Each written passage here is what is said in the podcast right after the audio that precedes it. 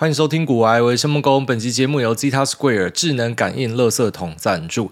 垃圾桶是家家户户的必需品，但也是最容易让人家觉得阿杂的存在。没有盖盖子，容易发臭；而有些智能垃圾桶的稳定度又让人家觉得担心。重点是，无论哪一种外观，总是跟装潢沾不上边。史上最美智能感应垃圾桶 Zeta Square，极致日本美学，把朴实无华的动作化为疗愈跟感动。乐天、Amazon、雅虎坐拥多项垃圾桶评鉴冠军的日本品牌 Zeta，耗时五年设计，在今年推出全新系列 Zeta Square 智能感应垃圾桶。日本集资超过八千万，首波海外贩售就选在台湾。独家卷帘式的开关设计，加上多重除臭功能，还可以根据喜好调整垃圾桶的开关速度、感应高度跟角度，防夹手。就算你家中有小小孩，也可以安心使用。最后，为了解决典型感应垃圾桶容易故障的痛点，选用全球瞩目的台湾半导体晶片，而且是搭载 IPX 三等级的防水效果。重新定义未来垃圾桶该有的样子，你懂生活，Zeta 懂你。有了 Zeta Square 智能感应垃圾桶，让看盘的压力一扫而空。有趣的开盖互动，培养小朋友爱干净的习惯，而且再也不用直接碰触充满细菌的垃圾桶，卫生指数再加分。钱钱真的没有变不见，只是变成想要的样子。这次就用 Zeta Square 开启智能感应垃圾桶的美型与机能的无限旅程。与诸位同款 Zeta Square 集资活动进行中，限时限量超早鸟，比日本原售价还要便宜。现在下单再享一年保固服务，在这边推荐给所有有需要的朋友们。好，那这个礼拜三跑去看 Post Malone 的演唱会，那看完之后觉得整个人都不一样，好像重新人生 rewire，整个体验、整个感受都差很多。那在之后的几天到现在都觉得很 chill，就很像 Post Malone 每次在演唱会的侧录或者说访问里面，嗨呀呀呀，Ladies and gentlemen，yeah，I thank you so very much，就是面带微笑，然后一直点头，好像有假抖，但他说他自己没有假抖，反正就是呃一个非常 chill 的状态，我觉得就传染到自己的身上。然后像隔天陪儿子去看 Polly 的展，然后本来以为说 Polly 的展应该会很多人，然后看到哎整个 Polly 的展，哇靠，竟然没有人！我问他说，靠北为什么没有人？这边不是超多人吗？然后那边的工作人员跟我讲说，如果你是平日下午来的话，就没有人，所以你所有设施都可以玩很多次。然后就抱着我的儿子陪他那边搭 Amber、Polly、Roy，然后各式各样的车子。然后在车上呢，我就是 Posty 的脸，就一直微笑，一直点头，Thank you so very much，就觉得整个这个人生突然充满了感恩跟赞叹啊。那演唱会的体验是非常好的，我觉得 Posty 他是已经把很多的元素都整个综合进去，就是说你在他的演唱会上面，你会看到很多的影子，像他在地上那边鬼吼鬼叫的时候，就让我想到了呃 Linkin Park 的 Chester。那如果他在跳佛舞的时候呢，就让我想到了哎 Tom York，就是一样会在那边，就你不知道在干三小，他们那边跳佛舞，你可以去参照一下他的 Lotus Flower，然后 Tom York 的 Lotus Flower 就就那种感觉，那边乱扭乱跳。那同时呢，哎，也有一些这种比较呃。那种女性化阴柔的步伐，那外加她穿了一个呃，就是那种很一般的牛仔裤，搭配一个白色的 wife beater，那看起来就像是 Queen 的 Freddie Mercury 哦，所以诶，就是干你在她身上看到很多影子。那最棒的是，呃，我很喜欢一首歌叫做 Goodbyes，但是 Goodbyes 这种呢，呃，Studio 版本有一点美中不足，是它中间有塞一个 rap 哦。其实我这几集讲下来，我觉得大家会不会觉得我讨厌 rap？但不是，是我觉得那种很多 rap 是多余的。就是整个世界的变化很常会长这个样子。就当大家发现有一个 combo 是 OK 的，是可行的，然后大家就要抄，就要学，就变成说每一首歌中间好像都一定要硬塞一个 rap 哦，就算不合适硬塞。所以像是呃一些 Dua Lipa 的歌，或是像是这一首 Goodbyes，我会觉得为什么你要塞这个 rap 来毁掉这首歌？就是干到底在干三小？那它的现场版本呢，就是没有 rap。妈，谢天谢地哦，没有突然冲出一个人 A E O，然后呢，就我就觉得非常的开心。那他呃表现这个 Rock 的版本呢，让我想到了那个呃 Foo Fighters 哦，就是有那种 Foo Fighters 的感觉，然后外加一点点的 Green Day，反正不知道什么，你就觉得说，哇靠，这个人身上怎么可以看到这么多不同的影子？那其实也呼应了他的创作啊，就是。你很难去定义说 Posty 到底是一个饶舌歌手，还是摇滚歌手，或者甚至是一个乡村歌手啊？那各个领域的人都很常会对他啊指点，好像是可能在。台湾的一些粉专，我看到人家在讨论，下面讲说什么懂饶舌的不会去听他，哦，然后一点进去就社会败类，这种就是应该人道毁灭，直接他妈拉进去垃圾子母车里面拿去丢掉。就是很多这种人他会出来指点说啊，他不够怎么样，不够怎么样。可是你怎么知道人家是一定要往那个方向走？他搞不好就是一个 fusion，他就是一个融合的，他就喜欢这样，他爽就好，他的那个展现我们喜欢就好。就是到底什么叫做听得懂音乐？很多人讲说啊，你懂听饶舌的，你懂听摇滚的就不会听他。什么叫听得懂？啊，你最听得懂，你最厉害，好不好？这样可以吗？好，所以就是因为他本身是属于一个比较难定义，而且他自己在发展的过程之中，可能他自己也知道说很多人想要去定义他，所以他也是经历过那样的一个然后挣扎啦，所以在最后面的 pep talk 就是跟大家讲说，你千万不要管别人怎么样 talk shit，你就是要去坚持你想要做的事情。那如果你今天看到一个人是很虚弱，或者他看起来需要一个 big ass hug 的时候，他需要一个大抱抱的时候，你就是给他抱下去就对了。就是我们应该要给身边的人多一点支持，然后整场就是比那个爱心哈，叫大家要进行这个爱宁运动了。所以我们在美国这边有一个分布了，但它可能是比较领先的。但不管，就是大家这个爱宁运动真的要把它进行下去。那我觉得 Posy 讲的东西算是一个老生常谈，就是你不要去屌别人在讲什么，你应该就自己坚持继续做你的东西，因为他们也看不懂了，他们看得懂，他们也不会在这里啊。啊、是这样没错，但有时候就会忘记啊。像我就会发现说，哎，夜深人静，我竟然在回一个白痴的留言哦，然后后来就发现，像这种我们就直接封锁掉就好。就是我我很常会啊、有时候会，我觉得就是太闲哦。当你太闲，你闲下来之后呢，你可能看到一些东西，你就想说，哎，那不然我来回应他一下。可是你回应他其实没有用，因为你们的圈子差太多，你跟白痴解释是没有办法获得呃什么样的好处的。所以应该就是坚持继续做你的事情。那就算你可能。做到一个啊、呃、极限，然后最后面翻船的话，那至少那是留给自己的东西。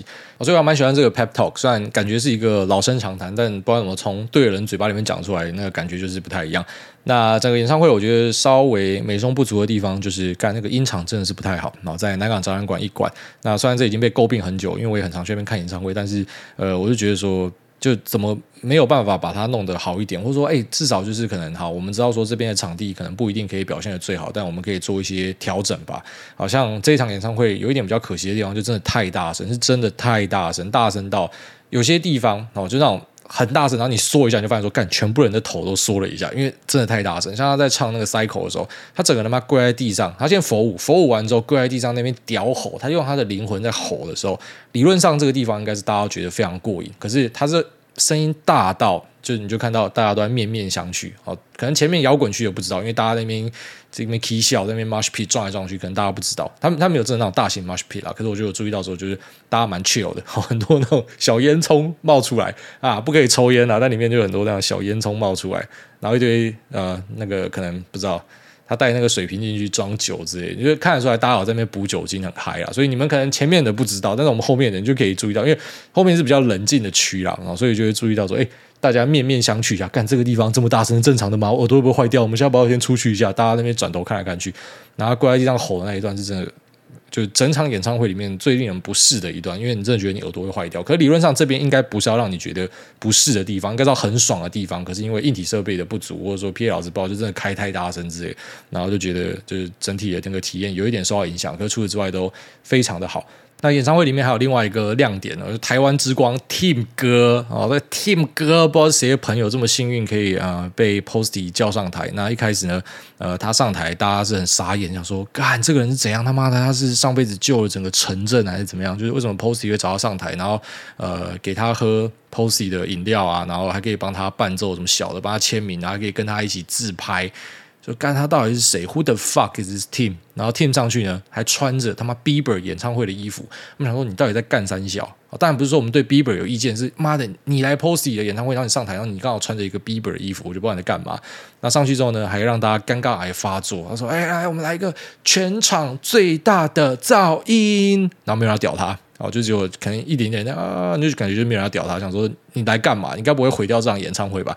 因为台下的很多人可能都跟我们一样，就我们之前有看过那个王大陆的大平台事件，所以以为另外一个大平台要出现了，就那种很有自信，然后头发抓得漂漂亮亮，然后长得就这样帅帅的人，然后上台拿着麦克风，一副不可一世的样子，然后很像要跟大家宣读说外星人是他老爸，就是那种自信，很有自信，然后讲出很匪夷所思的话，什么带给大家满满的。大平台，然后那个还可以挤眉弄眼，就好像他真的讲了很了不起的话，想说干你到底在干三小？那这个 Tim 哥就是他，他出来喊说，就是大家制造一点噪音，然后就会让人家想到那种不好的回忆，你知道吗？就觉得说你是不是要毁了这场演唱会？然后但最后面没有，这个 Tim 哥是真的有练过了。然后他那个三十几小时的啊、吉他，如果真的照他讲的，其实三十几个小时可以练到这样，算不错的啦。哦，大概有那种高中成发的等级了，有调几个 chord 有。大几个拍，可是呃，那个开头、结尾，然后甚至是 Posty 铺梗，他都有接到，这个算是还蛮不错。我只能够说，我非常的羡慕他了。那之后的听众，因为 Posty 的巡回还在进行中嘛，那我们听众是全球各地都有。如果说你也有要去看的话，那如果说你真的有兴趣的话，其实可以学这 Tim 哥哦，他呃根据我后来在 Google 上面找到的，就是他是有去举牌啦，他是在前面举牌，然后跟他讲说，哎哎哎，Q 我 Q 我这样。那其实这首歌本来他在这个各地的演唱会就是会 Q 人家上去哦，所以如果你有幸被他看到的话呢，哎，你就可以上去喝喝 Posty 的酒，跟 Posty 合照一下，然后顺便帮他伴奏，我觉得是一个永生难忘的体验啊。好，所以整个演唱会看下来，我觉得是呃超棒哦。那同时也有一点那种沧海桑田的味道，你知道吗？因为我们。然后进场，然后跟出场的时候都看到很多的年轻人，就是嗯、怎么讲？就是我觉得 Posty 应该是呃我这一辈的东西吧，因为你想象你还是年轻，你知道吗？可是你不知道你已经慢慢的已经进入了三十岁了，所以呃，当你发现 Posty 嘛，他其实是比你小三岁的时候，那是很震撼的。那是第一点，然后第二点就是，哎，你真的到演唱会，你发现说，哎，其实都是很年轻的人。那呃，当年你也曾经是这些年轻的人，因为我自己也是很爱看演唱会的人。然后现在呢，你就成为以前你年轻的时候，你会想说，妈是哪样的这个呃酷爸跟酷妈会坐在后面这边看演唱会啊？他们不用带小孩吗？啊，但是他们来这边，他们是蛮酷的啦。哦，我希望说我年纪大一点，我要变成那样，然后你就真的变成那样，你就变成那样子的人了。那我老婆就很常跟我讲说，哦，就在这个演唱会里面，就是讲说，你看这些年轻的霸退，呃，你不觉得就是我们这边干嘛嘛？我们是有小孩的人，我们怎么会在这边跟大家一起排队？你看他们每个人都是梳妆打扮，然后呃，要要要进来这个争奇斗艳，那我们到底在那边干嘛？对，我真的觉得有点怪怪，就是就可能就是这种年纪到的一个征兆吧。然后但还是希望可以继续的维持年轻啊。啊，虽然我讲这个很多人觉得很靠北，因为我们听众其实大多数可能年纪都比我大，但我开始感受到你们的感觉了，好吗？好，就是可能从本来刚开始录节目的时候，很多人讲说那时候这种有一点这种可能不可一世的味道，然后到有小孩之后，整个人开始变化。我自己也觉得我自己有变化了，然后到三十几岁就开始加入了大家的阵营。然后可能年轻的时候都在那边讲说干这些老人家怎么样怎么样，那你现在就是那个老人家，所以那个感觉是还蛮神奇的啦。好，那也希望之后有更多这种酷酷的演唱会可以看呐。好，那这边稍微跟大家分享一下。好，那接下来进入市场话题哦。那最近的盘就呈现一种那种山雨欲来风满楼的感觉，美股已经做一个这个很大的头了。好，这个头如果真的灌下去的话，按照惯例是会很不舒服的哈。如果说真的这个。头是做起来的话，是蛮有机会，呃，最后面会造成一个很大的破坏。好，当然这个技术线型的东西，我们都是作为一个参考啊，但是就是会参考，会看一下啊，因为这些头呢，你就可以把它想象成是，就过去了一段时间，这么多人的成交都是密集的集中在这个地方，所以如果说啊、这个价格开始跌破，就会有人开始停损。好，其实如果说技术线型讲了，你会觉得有点玄学的话，那就是把它讲成是呃交易面，你就会懂了，那就是一个成交的记录啊。现在线型就是成交的记录啊，所以呃，当今天可能开始跌破之后，大家就开始停损，那这个停损潮出现的时候。觉得蛮可怕的，好，所以呢，在现在这种时间点哦，当然其实很多策略就会跑出来嘛，你可以开始重新的去思考，说是不是要做一点 long short，还是是不是要有一点空单，或者说是你要把你的部位减码，甚至是卖掉。那我一样讲我一贯的说法了，这个说法其实从以前到现在都没有改变，就是我不会整天去空手，因为我觉得空手是期望最差的东西。那往往你会注意到说，在呃整个市场里面报酬最大的。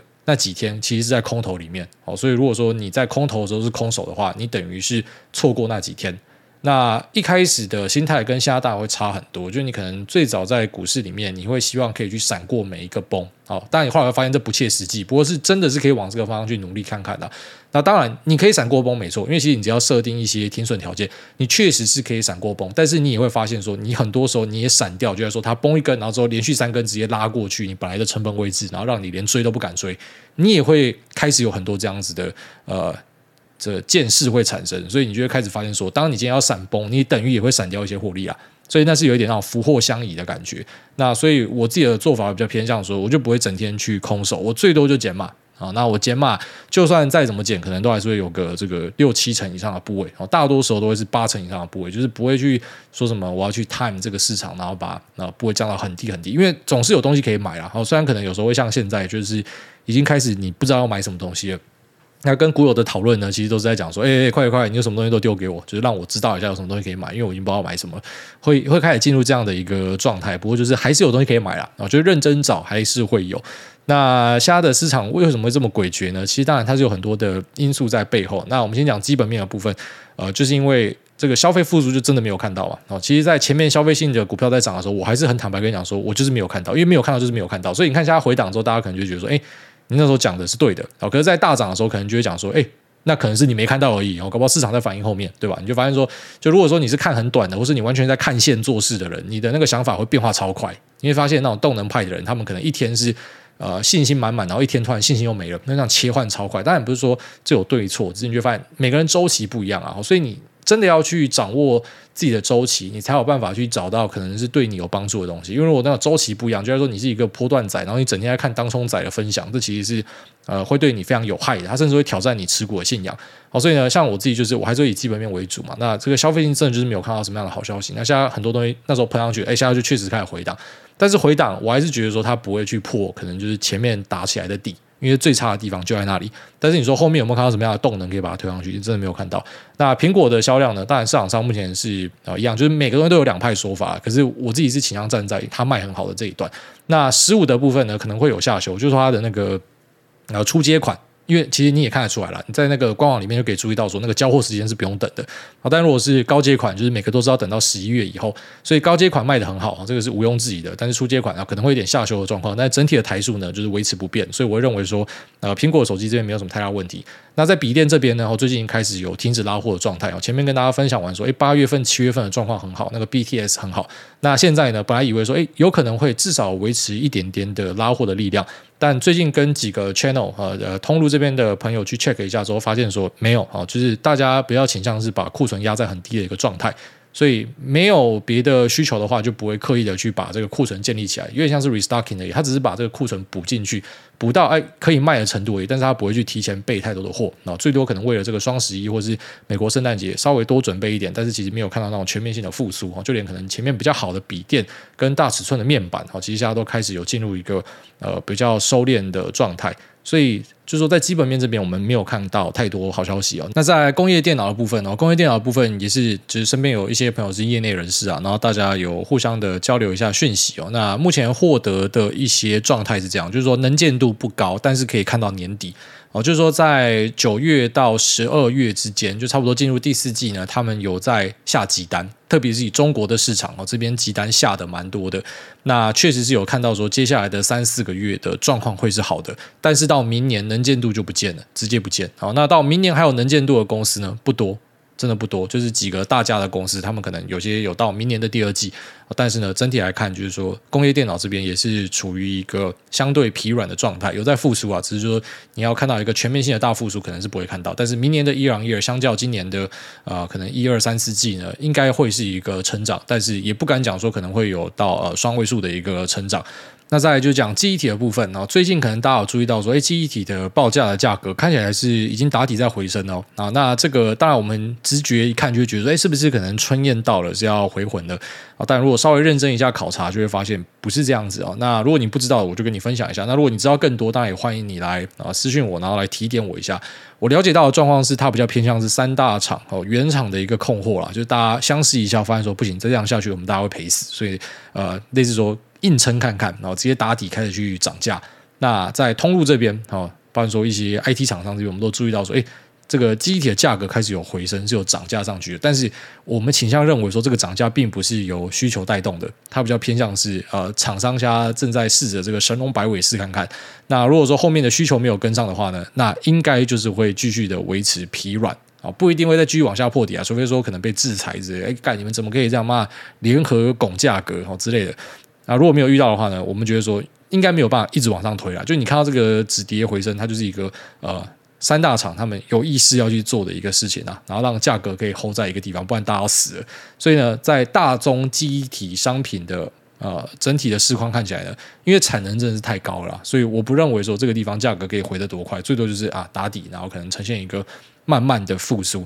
那在小型的应用上，像是 HBM、HBM 三一哦，这个可能就是比较好的地方。但是因为它整家公司这么大。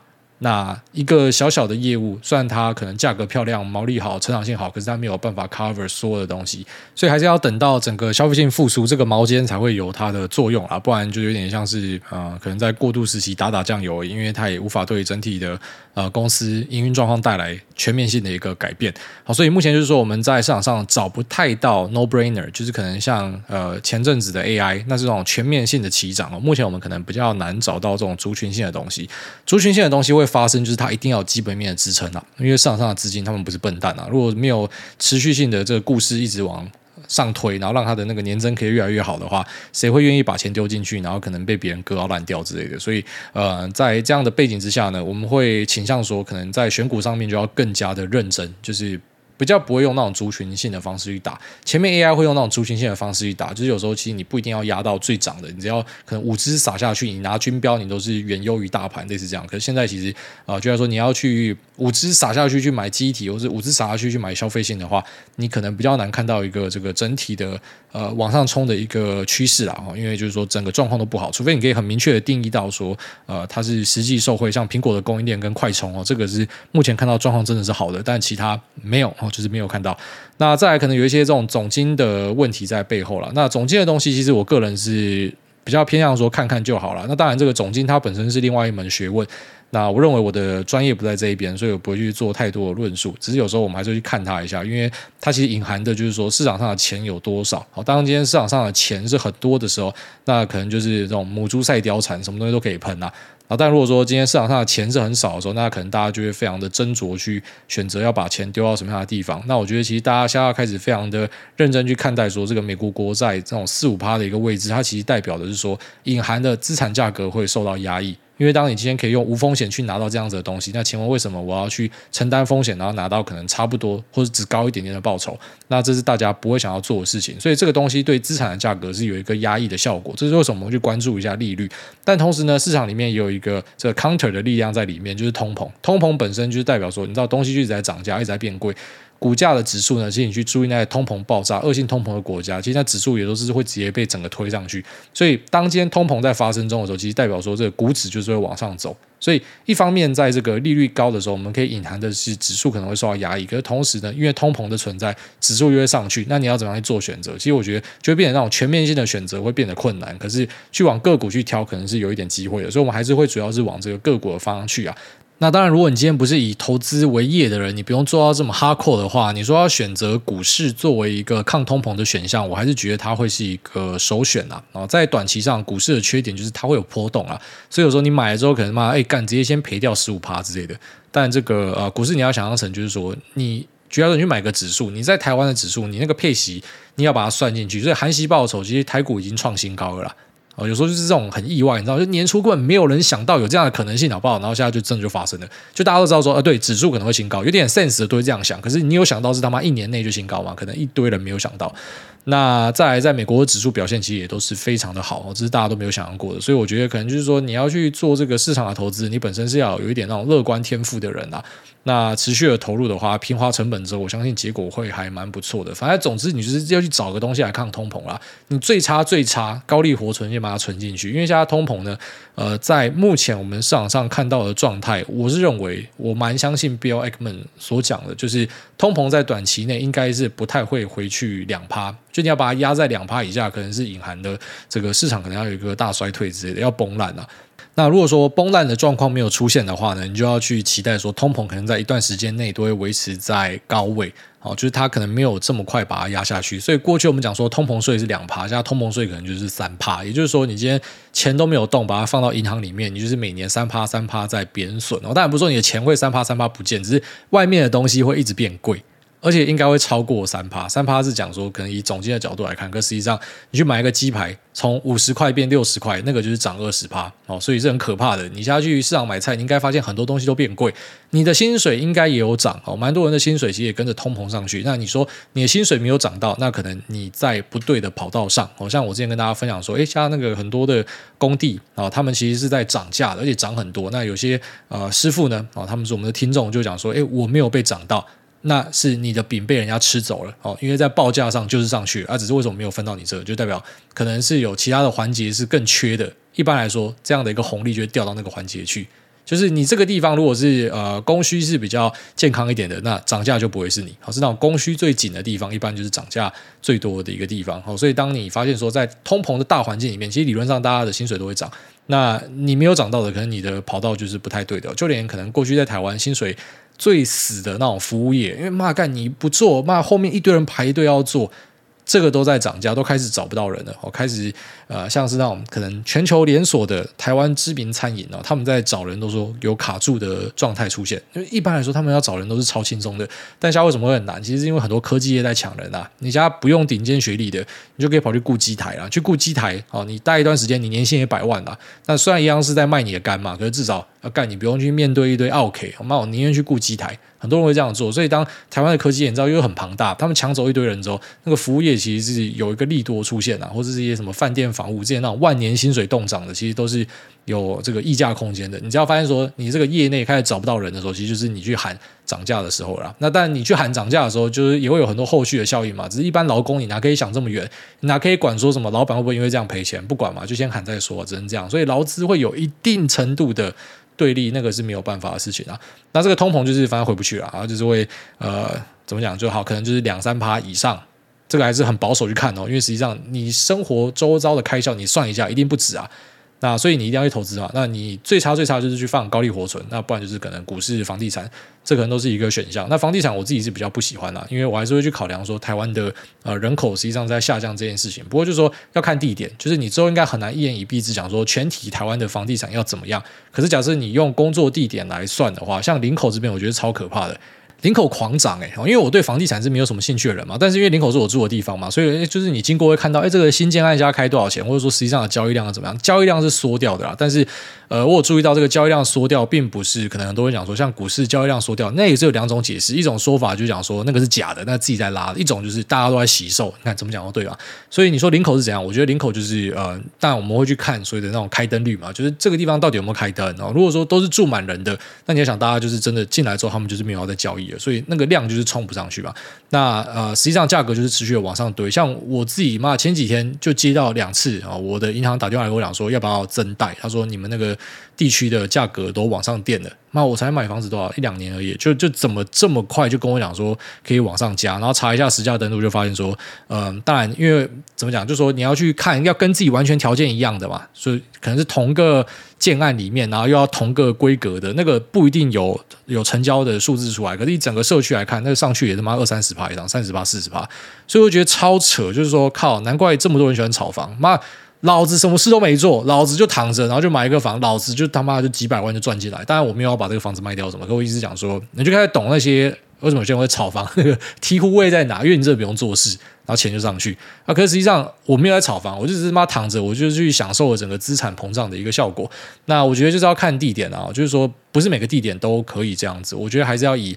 啊，一些比较那种扎实的基本面基础，就是有多少人迁进这个地方，可以查一下哦。那个全台迁入的呃人数最多的地方在哪？像林口一直被人家骂说什么啊，雾气重怎么干？那就迁入最高啊，事实就摆在那，就是最多人要进来的地方就林口啊。那再就可能新北平均薪资最高的地方，那、就是林口啊。所以林口就是有一堆这种所谓的高薪的这个呃迁入的年轻家庭，然后没有买房的需求，哎，很合理，价格就推上去了。啊，不然想说，不然再涨三小，刚我也不知道到底在涨三小，所以房地产它就是一个，你就想，如果你是把钱丢进房地产里面，然后。当然不是说每个房地产都这样，就跟股票一样，不是每个股票这样，债券也是哦。这还是要强调，就是你不是说什么随便丢个东西就可以，就是投资它是需要动脑袋。如果没有脑袋，就不要，就干脆不要就去定存就好。哦，就是你这个地点，假设你选对的话，你放在那边靠北，它就是起到抗通膨，甚至是让你有获利的效果。当然，这个房地产其实如果你没有把它卖掉的话，它就是比较偏向是到。呃，所以人家讲纸上富贵啊，但其实这个纸上富贵也不完全是纸上富贵，因为你真的有资金需求的话，你是可以直接增贷出来的，那个东西都是你可以再拿去滚更多利的东西。那只是像我自己可能不会想要在这上面去加更多的杠杆，所以就不会去这样子做。那总之就是跟大家分享一下，就是说这个通膨的呃数字持续上去，那虽然这个利率很高，它会压抑资产的效果，可是。反过来，这个通膨的效果也是非常的猛的，特别是现在开始去去中啊，现在在供应链这边，你都会听到一个术语叫做“中国加一”。中国加一意思是讲说，他们要在中国以外去弄生产基地。那生产基地如果拉去东南亚的可能好一点，那如果说拉去美国的啊，那当然那个成本就会变高嘛。那变高怎么办？就转嫁给消费者嘛。啊，所以东西又变贵嘛。那东西变贵，当然你的薪水肯定会上升嘛。可是就可能会形成一个螺旋，你薪水上升，那企业这边获利变小，它要再涨价。那在涨价的时候，你会发现说你又生活不下去，你要去 argue 你的薪水要上升，它进入一个螺旋通膨的时候会非常可怕的啦。那现在在美国这边已经开始有看到这样的一个影子哦，就是各地的。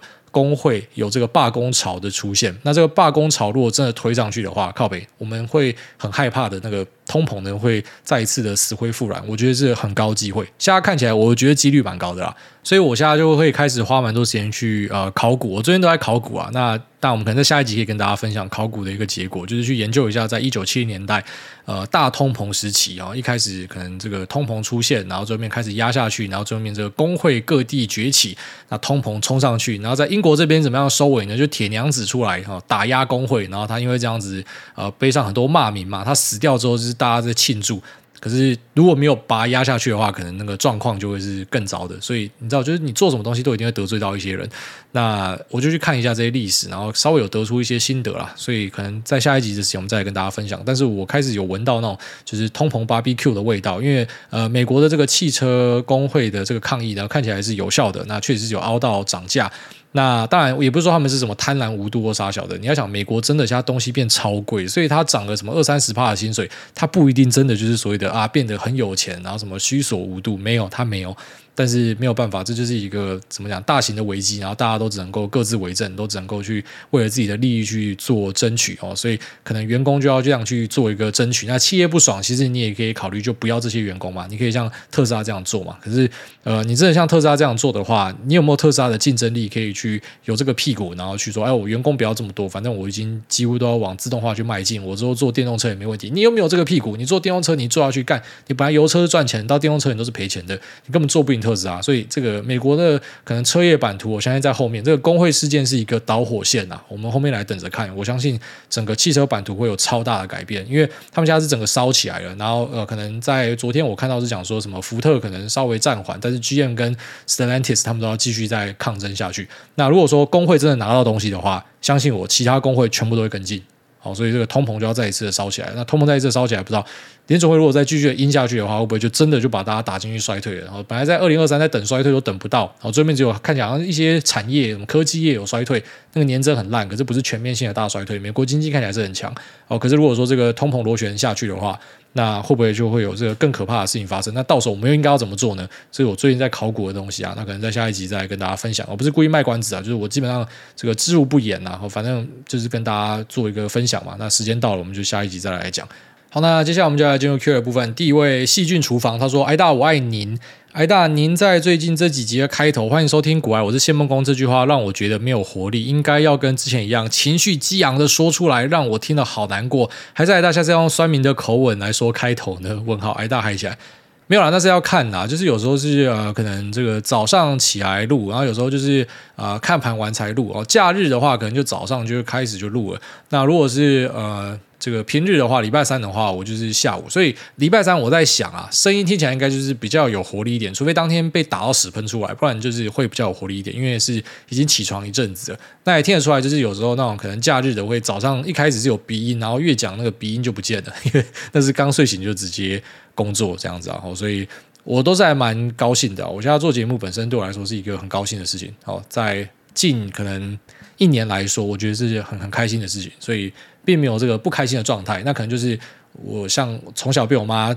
那个 talk shit 的，我妈就很常讲说，就是你一脸那个屎样，像大家都欠你，就是是这样子啊。但实际上心情是开心的哦。下面这个 Oppenheimer 小雪人他说，伯恩跟孟恭是我的偶像。嗨，艾大，想请问最近美国对中国半导体晶片产业实施各项制裁背后的原因是怎么样？如果让中国拥有这些先进技术后，后果会不堪设想吗？P.S. 我老爸一直认为美国见不得中国好，我也不好意思跟他说多吃银杏有助补脑。想听听您清晰逻辑的分析，爱您。好，这位 Open。Heimer 就是孝子或者孝女啊，就是真的不要跟爸爸争论哦。很多我们的爸爸，然后父执辈，就怎么讲？像我自己啊，八十一年次的嘛，就是我自己的爸爸妈妈，他们都还是有那种大中国的情怀。所以何况是，就是假设你年纪又再比我大一点，你的爸妈应该更严重。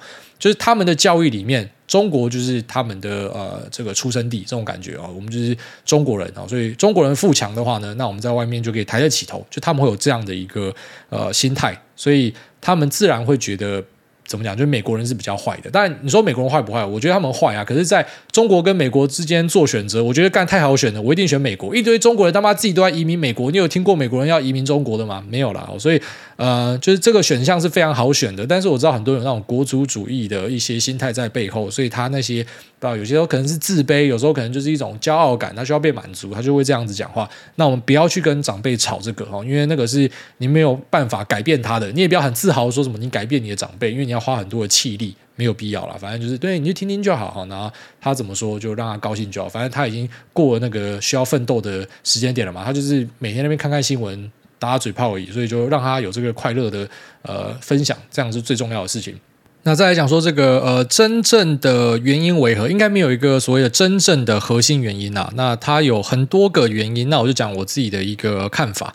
那我是认为说，因为在扶持中国的过程之中呢，哦，中国强起来之后，他们是想要直接去挑战美国的，不然说像是他的一带一路，哦，就是有点类似那种拔庄，去拔你的庄，啊，去拔你的盟友。那当然，这一带一路现在已经开始吃到反噬了嘛。可是当时那个气势是真的很强，就是妈，老子是要来取代你的，老子是要来建立我自己的盟友群，然后我是要跟你校正的。然后还有呃，之前不知道大家还记不记得有一个那个中国制造二零二五，现在不敢讲了嘛，因为被打到喷屎。可是之前他是有一个说法，就是说啊、他们要把很多先进的东西都拉过去自己做，然后我们是要超英赶美这样。所以就是说对美国的敌意很强，我觉得这是一环啊。就如果说只是单纯的呃去做自己的发展的话，应该不太会有。现在这么严重的一个制裁，就他们对美国的敌意是非常强的。那其实美国过去在教训自己小弟的时候，你知道，其实很多国家都是被美国扶起来的，日本啊、台湾啊，或者说中国啊，我觉得都是。那当你今天对美国产生一些这个怀疑的时候呢，你有以美的时候呢，你可能就被他处理。所以说美国好坏坏，我觉得某种程度上说是啊，但是又回归前面讲的，那你只能够选一个嘛。这个世界局势就不是童话故事嘛，不是说什么一定有那个什么白马王子嘛，那就二选一，你要选哪一个？那大家还是选美国，所以你就是乖乖要站在美国的体制这边啊。所以我还是会选择美国。那我觉得说，就是中国去做这种挑战之后啦，那我就让他发现说，呃，怎么讲？就是你你最后面可能真的会对我动刀动枪啦。先不讲盟友的部分啦，就很多是以这种台湾。面向去看，就想说啊，他们是要保护台湾，但我觉得不要太一厢情愿了。很多分析会写说什么，他们这样做是为了什么，把台湾拉起来，然后把中国打下去，那个都是有点让一厢情愿的。我觉得我们就是大国角力下，然后你站对边，你可以吃到东西，可是你有些东西还是会受害。但是你不这样做，你会全面受害的一个小棋子而已。所以在这样的一个背景之下，我觉得就是要直接的去往美国身上靠，这是绝对没错的。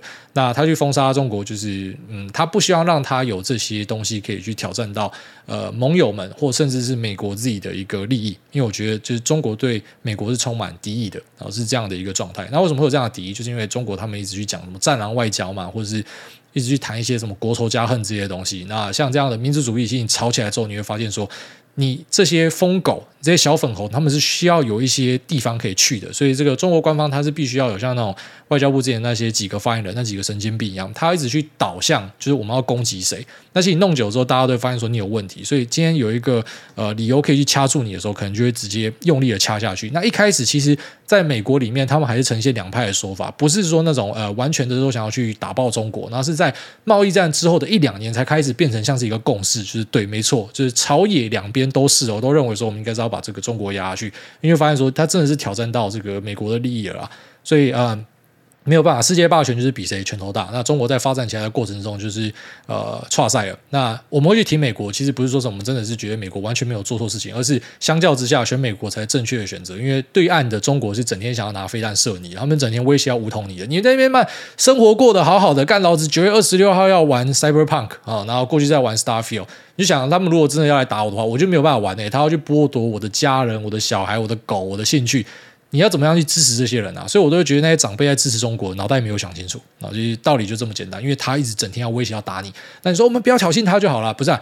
你怎么会跟那个被霸凌的人讲说你不要挑衅霸凌者就好？其实你要解决是这个霸凌者，啊，只是很多人他没有办法看清楚这件事情。好，下面有这个 Spirit Animal Post Malone，My Spirit Animal Post Malone。挨大太有先见之明了，座位区才是王道。站在 A1 摇滚区，早早进去罚站卡位。前面那位大哥跳舞跳得可嗨，湿湿手毛触感，永生难忘啊！年轻一次就好了，以后演唱会还是要抢座位区。Post Malone 真的太屌，现场感染力也简直疯了，有够爽。By the way Team 也太幸运，你看大家都知道这个 Team 哥，Team 哥真的是哎，欧气界大家细一下。下面这个擦鞋童家拳，他说爱你仔，趁 iPhone 十四降价买一台，五星吹吹苹果好。难用呐，没有，跟你讲是要用习惯了。如果你是安卓过来的，你一开始会觉得说，哎妈，苹果怎么有些东西好像违反直觉还是怎么样，就怪怪的。因为以前我也用过安卓机啊，可是你真的用苹果之后，你用一段时间之后，你会发现你完全回不去。它就是把东西那个使用体验包装到好到，就是你阿嬷拿 iPhone 它都会用哦，所以那是需要一点点时间转换，但转换过去之后，我觉得你要转回去安卓是办不到的。好，下面因为这个。圈圈圈圈圈，他说劝世小交易员第一次留言希望被念到。请问 Lisa 中文是怎么样学的？IG 看到 Lisa 的中文文笔叙述好到，我以为他是土生土长的台湾人，很好奇 Lisa 是怎么样学到这么自然的中文。入主了一家一生平安，所有的演唱会票都可以买到原价，爱您，好爱您。那他的中文是去那个台大的语言班学的。那台大语言班就是用那种呃最我们那种华人式的填鸭式教育硬干，那让他可能一进去就只能够全部讲中文，然后又要写什么中文的作业或什么的，所以他的那个手写、打字、拼音，然后跟呃口说，我觉得都可以练得这么强。台大是最主要的一个呃因素。那当然，另外一方面是因为我太太的语言天赋本来就还蛮厉害，她会讲很多语言。那其实都讲的有模有样，所以我觉得本身是有天赋的，然后外加台大这种填鸭式教育，就是用在这种老外身上。他一开始，哎，你有看过上语言班上到会哭的吗？因为我太太知道，他上台去讲话会有一点恐慌的。可是台大就是强迫他们一定要上台报告或什么的，然后弄一弄，就是这些东西对他来说好像就是那种克服掉了。虽然他还是很反感、很排斥，但是那种被硬干上去之后，他现在哎真的有办法去做到这件事情，他也是感觉到蛮开心的。所以这个台大的语言班，然后诚心推荐，就是你的呃太太啊或者是什么是外籍的，你送过去干嘛一下子他就会了，真的是跟鬼一样。大概一两年的时间哦，就是他们会有一定的水准这样子。而且他在那边好像是拿书卷啊。我不知道是卷几啊，但是他只有拿奖学金，所以是有一段时间是不用付钱的，还蛮爽的。下面这个昵称被用掉的江江，他说五星战报，哎，大家优质节目五颗星都不够，乖，大家你好，请问 Lisa 有办法讲出道地的台语带有鼻腔音的拎娘吗？爱你，他没有办法，他那个干也发不太出来，他没有发那个歌的音，但是他会讲到看。看你娘啦，他讲看你娘，可是他没有办法发干你娘。那那个很纯的鼻腔音，因为连我都发不好，就我每次讲台语都会被大家笑，所以呃我都没有办法。那他自然是没办法的。但如果说你真的去训练他，像那个台大语言班这样去压榨的话，我觉得应该是有办法。就没有这个纰漏，他说：“艾大你好，感谢艾大陪伴我每天来回两个小时的通勤时间。我是个只会买 ETF 的气氛仔，好不容易存到头期款，看房看了一年多，上周找到一间非常非常心仪的，目前在和。”屋主周旋中，希望挨大祝福我可以顺利买到这间房子，也祝挨大事事顺心。好，祝那个呃周旋的快乐啊，那蛮痛苦的，那都要跑去什么一个小房间，然后有一个那个房仲左右跑来跑去。啊，这屋主觉得要怎么样啊？你觉得要怎么样？但是基本上诚意拿出来，然后跟他讲说，我是真的很想要买这个房子，那个是上上策了啊。基本上诚意拿出来，然后好好的去呃表示一下。那接着就是呃后面都不是你可以掌控的东西了。真的就是有时候那屋主他也不一定想要卖，你知道吗？他就是想要这个出来看一看，交交朋友或什么的。就想到就是当时我在里口看房子的时候，我有去谈过一个呃，就是跟跟这个屋主去瞧价格的。然后这屋主就很屌，他后来跟我瞧是瞧不出来嘛，然后他再加价卖，然后加价卖之后卖一段时间又卖不掉，因为那个房仲跟我讲，然后他再加价卖一次，然后就卖掉了。所以卖不掉，加价卖是真的，就他也不是真的很想要卖，他也不是说真的要跟你去谈说啊，你假设开什么两千五，然后他开两千九，你们要在中间找到一个平衡，他没有，他没有要找平衡的意思，他就在一直往上喊，但是他还是出来跟你谈啊，因为他想看看就是现在大家会怎么样喊，所以我觉得要放宽心啊。下面这个 FND 六他说我把女友甩了。CD 很久一阵子没有特别要问，主要是来感谢诸位在三七七集分享三道猴子的看法。这一段我至少回听五次，顿时让自己清醒，觉得自己就跟猴子一样，为了赶快得到认同去做一些弯道超车的事情，反而越走越慢，信心丧失，迷失自己。那现在发现慢慢来比较快，而且非常扎心且心安。感谢诸位开示，相信诸位帮忙祝福在桃园一零上班顺利。那可以天天准时下班，备孕成功，加上早生贵子。听到公司说自己制造垃圾要自己带回家，是多想逼死谁？谢谢诸位，也祝福诸位身体健康，深蹲两百公斤，业绩表现持续创新高，节目一直持续下去。爱您啊，我也爱您。那祝这个一零上班顺利啦。好，那也这个恭喜你，就是终于找到自己内心的一个平静了。因为呃，其实老实讲，我在跟大家分享很多东西呢，嗯。他不是说我自己已经体验过，或者说我很了解，我再跟你分享。有时候是我自己也还在探索。那三道猴子这个呢，比较偏向是，就是我已经有经历过那一段了。好，当然有些东西是我在探索中就跟大家分享。但三道猴子那个是因为我已经经历过那一段，就是你看别人会觉得非常的羡慕，然后你会呃想要跟别人一样，然后最后面会发现说你就是完全的把自己放到一个你能力不及的地方。那这个能力不及，其实不一定是你的能力不及，有时候就是就人家家里就是比你行啊，所以你硬要把自己燃烧生命，然后在短时间内推到人家那个高度。你就会死掉，而且你会承担超大的风险哦。所以呃，有算是经历过这样的东西，所以跟大家分享。可能有些人就会觉得说，呃，心有戚戚焉吧。因为确实有几个听众都有跟我提到这样的东西。那如果对大家有帮助呢，其实对我来说是一个非常大的肯定。啊后，那我也祝你。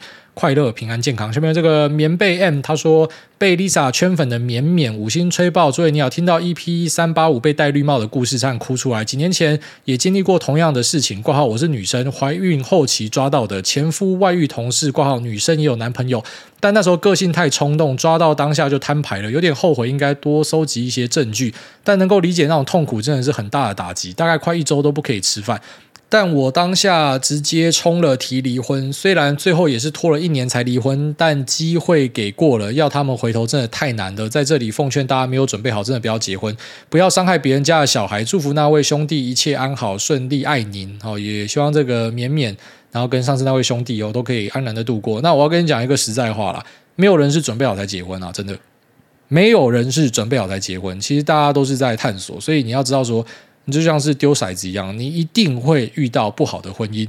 即便你准备再多，即便你看了再多的书籍，你一定会遇到不好的婚姻。不是说每一个人啊，就是说一部分的人，你就是会遇到。那遇到之后怎么办？就去解决它。你就要知道说，就是不是每个东西都是包生的，你知道吗？不是每个东西都一定是会有一个很美好的结局。即便你可能在各方面的条件都非常好。但有时候我在看一些他妈好莱坞的那些偶像，我也想说，为什么她的老公会劈腿啊？我想都想不通，为什么他会劈腿啊？就是会遇到啊，就连他们都会遇到，那你嘞？连 Shakira 都会被搞了，那你嘞？所以就很难呐、啊。我真的觉得说，有时候遇到事情，就是你不要觉得说 Why me？因为就是有机会遇到。你想，你可能在这边很晒，要别人在别的地方很晒，搞不好你会庆幸说，还好你是在这个地方很晒，他晒的地方比你更衰小。如果是你遇到，你更惨哦，就是可能他晒的地方是。不知道，可能家人有问题，小朋友有问题，那更惨啊！如果是婚姻这种，妈的，反正老子把你甩了，我还可以再找下一个，那就轻松很多。虽然以你的状态，就是你是在怀孕后期，我相信这是妈的超难熬的啦。那甚至是可能在某段时间内要独立把小孩带大。我就是说，母亲伟大就是这样子哦，真的很屌，真的是这个 carrier 屌住了啊！所以这位姐妹，我希望可以呃，但我不知道你会不会想再找下个对象。但如果是的话呢，就希望你可以找到好对象。那如果不是的话呢，也希望你可以这个。把这个小朋友好好的养育长大。我的小朋友看到妈妈这种很坚强独立呢，其实是嗯，怎么讲？他会给你一个很大的肯定啊。你你终究会感觉到的啦。因为像我太太他们也是类似这种单亲啊，就是妈妈嗯，怎么讲？这个小孩生出来之后，这个爸爸就售后不理。其实应该说，在俄罗斯这边非常常见，恶意的前苏联国家，他们很多都这样子。然后说美国黑人好像也是这样吧？我们家不是在讲歧视啊，就是那个数据上，就是他们都有那个 stand up 的笑话，是讲说什么黑人都没有爸爸之类的。那其实，在呃，我太太那边也是这样子哦，就很多都是没有爸爸，啊，其实也不要觉得说什么一定要有爸爸，然后家庭才可以怎么样，不是这样子的啦，哦，就是这个男的该负责到什么样的程度啊，赡养费要怎么样给啊，谈好之后，啊，其实你去旁边给人家干一干也没关系啊，啊，要知道说，就是你多多少少都有机会会遇到不好的事情，有时候不要太往心里去，那就是运气不好而已，哦，真的要把这个运气不好考虑进去，不要全部都觉得说是可能自己有做错，因为你一直去往自己身上钻，有时候会妈会发病啊，就因为这个。Jeff Chen 他说，来自非洲祝福的猛棍，他说 FB 演算法真的很强大，推荐我林口幼儿园的 Short，那第一眼就看到诺亚真的是十分可爱，爱您哦，爱您啊！下面这个 Trump 六个一，他说猪猪脚，哎大安小弟二零一八年退伍就把资产 all in ETF 到穷反一。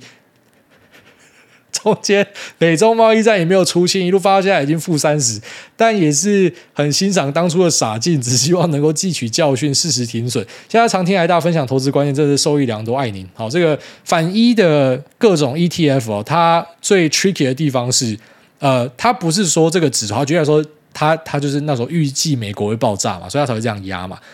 它如果这个美国真的就是慢慢的哦。那边盘不是盘就是盘跌，这样慢慢下去，你的反一可能还是会赔钱哦，你知道吗？因为那是商品特性的问题，所以这种。后面有一个 R 的 ETF 啊，在台湾这边，好，后面有个 R，后面有个 L 的，你都要注意，因为它里面的机制不是像你想象的这么单纯。哦，L 哦，所以就是这个长期绩效两倍，不是，它是单日绩效两倍，所以它可能长期有机会会脱钩。那再来呢，R 的，然后你以为说，哎，就是反向一倍，所以假设它是一路往下走，我就一定会赚到这个反向一倍的报酬，不是这样子，真的不是这样子。所以这个商品的使用上要非常非常的小心。那真的要比较精准一点的话，就直接去使用期货，可是期货有正逆价差要去考虑，而且可能很多人会杠杆开太大爆炸。但一般来说，给大多数人的一个最呃优质且朴实无华的建议就是尽量都站在多方，尽量都站在傻多比较，因为空方的胜率真的是低很多，在各个商品其实都是这样的一个状态。下面这个 Zen 六六六六六他说。古埃，我很喜欢你的节目，从国三开始操作股票就开始听你的节目，现在都已经高三了。我自己都是买苹果、辉达、特斯拉这些大公司，平均的报酬率也比大盘好，也挺过了去年的空头市场。但自己最近很苦恼一件事情是。以前有一个朋友问我投资的理念是什么，当下也回答不出来，不知道要怎么样定位自己是属于什么学派。你的看法是什么呢？我看法就是根本不要去回答这样子的问题。好，就像那个前面在聊 Post Malone 的，他到底在唱饶舌还是是摇滚？很多人都要帮他定义嘛。那定义之后就会发现说，干他不是很纯的摇滚，他不是很纯的这个呃什么饶舌，就很神经病。很多人喜欢玩这种定义游戏，你知道吗？但是我觉得其实定义游戏是很无聊的事情，就是你已经太闲了，你才会去做这样子的东西。那我们节目会去聊这些定义呢，是因为。没有办法，因为我在跟大家讨论事情的时候，必须讲说，你知道，其实每个派别他们的做法会不太一样，他们的根据会不太一样，所以我必须要讲出来。但如果是个人的话，你不太需要把自己放到某个位置去，你可以什么都做啊。然后像现在外面有时候会去炒那个什么指数派跟主动派之争嘛，我就觉得那有什么要炒的？像我儿子的部位，我就是帮他买指数啊，因为我没空去管这么多东西啊。那我也是觉得说，这个呃，我主动的东西可能会出问题，所以我可能部分放去那边，我主动这边去追求一个风险稍微高一点、报酬高一点的东西，但是我一个保底的东西，我两个都做啊。对不对？那这个债券，假设呃，就像说之后呃，真的这个经济要爆炸的话，要疯狂降息，要去赌这个话，我也会去做债券啊。所以你说我到底是哪一派？我觉得不重要了。反正就是说，你只要可以好好的赚钱，好好的把家人养好，自己身体照顾好，那朋友对你都是这个充满信赖，然后那家人对你都是充满感谢，你就是妈的就好啦。哦。所以不要去想太多这种派别的东西，因为真的很多人去呃为了这个派别之争，然后发现说，就你吵半天，那你就浪费自己的生命而已啊。下面这个。呃，仙人掌嘴，他说：“生死有命，富贵在人。POS 概念股研究吗？感恩、感激、感谢。你想这个 POS 是指说端点销售的那个 Point of Sales 吗？如果是的话，那 POS 机在呃台股的话，一般都是比较小的公司，当然大的公司可能有。就像说，你说烟花有没有做？应该也是有做到了，只是那个怎么讲？因为它在烟花里面那个占比一定是很小很小，所以可能大家就不会特别的在意它。那比较纯的又比较小的消费性的 POS 机呢？”比较有名就可能八一一四六二零六吧，呃，八零五零，正，嗯、呃，对啊，干号码记得比名字还熟，正华电、飞捷跟广基啊，啊，这可能就是在台股市场大家会看的。啊，还有一个比较小家的，呃，那个嘉士达旗下拍档啊，Partner 那个也是在做 POS 机的，反正。我们大概知道这些公司啊，但你说这些公司我们一般会去看吗？比较不会，我们是追踪说，哎，家整体的业绩状况怎么样？但你说实际上我们去下去买它，因为他们本身都很小啦，所以你要丢个什么千万下去，你妈也干，你就直接喷上去，你准备要变大股东了。所以呃，因为他们很小，然后外加可能不好抠，所以一般呃，至少我自己跟身边朋友，我们比较少会去看这样子的东西。